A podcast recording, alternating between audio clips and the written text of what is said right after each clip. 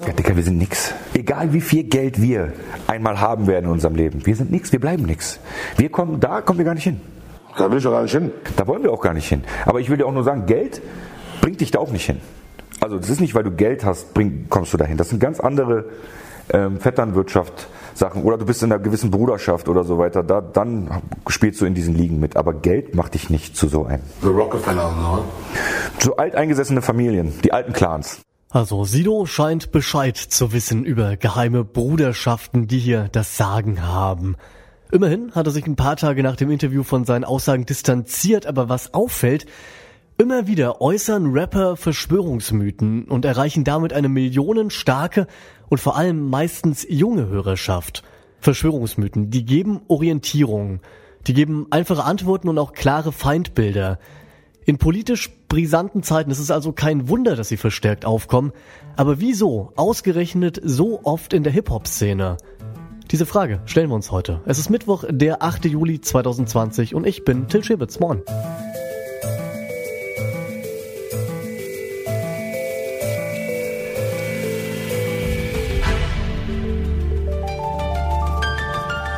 Zurück zum Thema.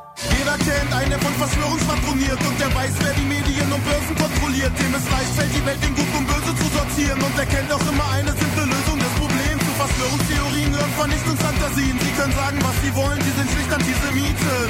All die Pseudo-Gesellschaftskritiker, die Elsässer, KenFM, Weltverbesserer. Zumindest scheinen nicht alle Rapper ein Aluhut zu tragen. Das war nämlich Kolja von der Hip-Hop-Band Antilopen Gang und für diese Strophe aus Beate Zschäpe hört U2, für die hatte eine Anzeige von Verschwörungsguru Ken Jebsen kassiert und auch in der Hip-Hop-Szene hat er sich nicht nur Freunde gemacht.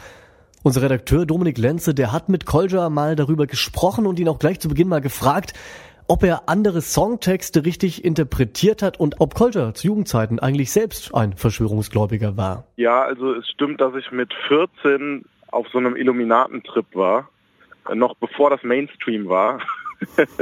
Woher kam das bei dir denn, dass du dich aus diesem Kosmos losgelöst hast? Es gelingt ja nicht so vielen. Das hatte im Endeffekt damit zu tun, dass ich einfach angefangen habe, mich dann mehr mit politischen Zusammenhängen äh, zu beschäftigen und mich eher so für so Antifa-Sachen interessiert habe und so gemerkt habe, dass das alles einfach Quatsch ist, sich irgendeine so Weltverschwörung einzubilden und dass es interessanter ist, sich die wirklichen Machtstrukturen anzugucken. Und das kann man auch machen, wenn man irgendwie anfängt, sich, keine Ahnung, Karl Marx oder sowas reinzuziehen. Dann kann man auch immer noch den Leuten in seiner Klasse sagen, ihr habt alle keine Ahnung. Marx-Lektüre ist ja eher selten im Deutschrap, Verschwörungsmythen dafür häufiger.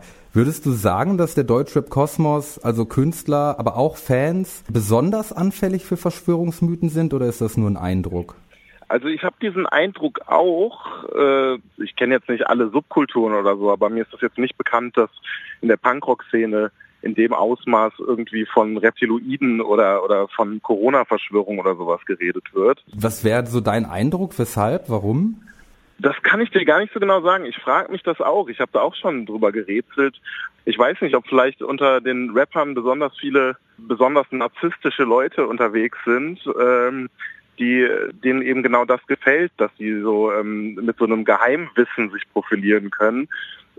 Aber ich, ich weiß es auch nicht. Wurdest du mal konkret von anderen Künstlern eigentlich zum Beispiel auf euren Beef mit Ken Jebsen angesprochen? Ich habe das hier und da mal am Rande mitbekommen, dass Leute das dann blöd fanden, wobei man sagen muss, als wir unseren Stress mit Herrn Jetzen hatten 2014, da war das auch noch nicht so bekannt, wie sehr der eigentlich am Rad dreht. Ne? Also wir waren halt einfach ein bisschen früh dran. Ne? Jetzt mittlerweile ist das ja schon Standard eigentlich, dass äh, viele Leute auch wissen, mit wem sie es zu tun haben. So. Dass ihr halt so klare Statements äh, gesetzt habt, hat das was gebracht?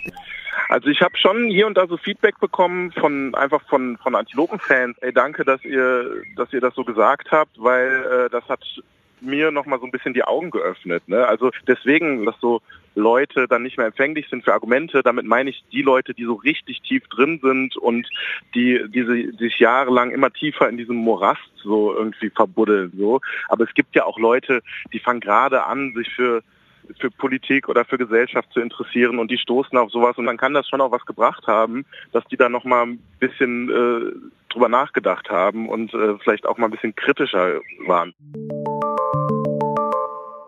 kann so etwas Gutes so falsch sein? Warum ist so etwas Schönes so schlecht? Weshalb gibt es auf der Welt keine Liebe? Und weswegen habe ich eigentlich immer recht? Yeah, die Welt wird kontrolliert von Rosenkreuzern und Triaden, Mafioso, Major Labels, Militärs und Syndikaten. Der Vatikan führt einen Krieg um Kokain gegen CIA und Contras und natürlich West-Berlin. Adolf Hitler, seine UFOs kontrollieren die USA. Bill Gates ist nur ein Klon von Pablo Escobar. Eben weil ich zu viel wusste, wurde ich eingekerkert. Doch das Feuer in mir drin brennt mit jedem Tag stärker. Keine Liebe von Prinz Pi, ein Deutschrap-Klassiker von 1998 und der zeigt eines. Verschwörungsmythen sind im Deutschrap schon sehr, sehr lange ein Thema. Hier allerdings jetzt nicht im politischen Sinne. Der Song, der stellt das Innenleben eines Wahnsinnigen dar und das erkennt man als Hörer auch. Also von echtem Verschwörungsglauben sind wir hier weit entfernt. Aber was hat sich denn in der Zwischenzeit verändert? Und woher kommt diese Begeisterung für krude, seltsame Weltbilder im Rap. Darüber haben wir mit Jan Wehn gesprochen, der ist Musikjournalist und hat für sein Buch Könnt ihr uns hören einmal quasi die gesamte deutsche Rap-Szene interviewt und er hat uns gesagt, dass Verschwörungsmythen und Rap nicht erst seit den letzten Jahren irgendwie zusammengehören. Viele Rapper in den letzten 30 Jahren haben ein gesteigertes Interesse an Mythen oder Märchen. Es gibt ganz viele verschiedene Lieder, in denen entweder auf äh, wichtige geschichtliche Figuren oder eben auch Figuren aus der Mythologie zurückgegriffen wird für Vergleiche. Vielleicht ist die Verschwörungstheorie auch sowas wie ein modernes Märchen. Tatsächlich faszinieren jegliche Arten von Mythen Rapper schon seit Jahrzehnten. So der legendäre Wu-Tang-Clan zum Beispiel, der nimmt Bezug auf fernöstliche Mystik und auch im Deutschrap gibt's Bezüge zu Buddhismus und Esoterik. Wirklich Zulauf haben diese Verschwörungsmythen im Deutschrap jetzt seit 9-11, sagt Jan Wehn. Und die Begeisterung dafür, die erklärt er sich so. Andere Sache, bei der ich glaube, dass Rapper auch deshalb so für Verschwörungstheorien affin sind, ist, dass viele Rapper natürlich gerne von sich erzählen. Und das macht man ja nicht einfach so. Das macht man, weil man davon überzeugt ist. Und Leute, die davon überzeugt sind, dass sie das, das Beste sind, was dieser Welt passieren konnte und äh, besser rappen können als all ihre Kollegen zusammen, würde ich mitunter auch eine gewisse Form von Narzissmus unterstellen. Deswegen glaube ich, dass vielleicht deshalb auch Rapper oft Verschwörungstheorien in ihre Texte einbauen oder sich in Interviews setzen und darüber erzählen, weil das ein Stück weit auch ihren narzisstischen Drang befriedigt oder ihre Selbstinszenierung. Verschwörungsmythen also als Teil der Selbstinszenierung. Das wird gefährlich, sobald der Künstler diesen Unfug dann auch wirklich ernst meint. Das beste Beispiel dafür ist der Rapper Kollega, der in einem Song voller Querverweise auf verschiedenste Verschwörungsmythen sich selbst als Held inszeniert, als Held im Kampf gegen die vermeintlichen Strippenzieher der Weltpolitik. Das führt zu der Frage, wie diese Szene im Deutschrap damit umgehen sollte. Wovon ich nicht so viel halte, ist Leute direkt zu canceln, sondern ich glaube, dass durch den Dialog zumindest eine Möglichkeit besteht, Menschen vom Gegenteil zu überzeugen. Wenn aber auch das nicht mehr läuft, dann sollte man diesen Künstler auch auf keinen Fall mehr irgendeine Art von Plattform bieten. Rapper mögen Mythen und ganz besonders Verschwörungsmythen, die waren auch schon immer ein beliebter Stoff für Rap-Texte. Denn sie passen zu der narzisstischen Selbstinszenierung mancher Rapper so in Form von, ja, da ist einer, der Ahnung hat, einer, der sagt, wo es lang geht, ne? Trifft diese teilweise immer noch typische Rapperhaltung auf Verschwörungsglauben, dann kann's aber ganz schnell gefährlich werden. Und wenn es soweit kommt, dass Dialog nicht mehr möglich ist, dann helfen eigentlich nur noch zwei Dinge. Einerseits dem Künstler keine Bühne mehr zu geben, andererseits dessen krudes, seltsames Weltbild mit eigenen Songs ins Lächerliche zu ziehen. In diesem Sinne sagen wir euch gemeinsam mit Rapper Edgar Wasser, wacht auf.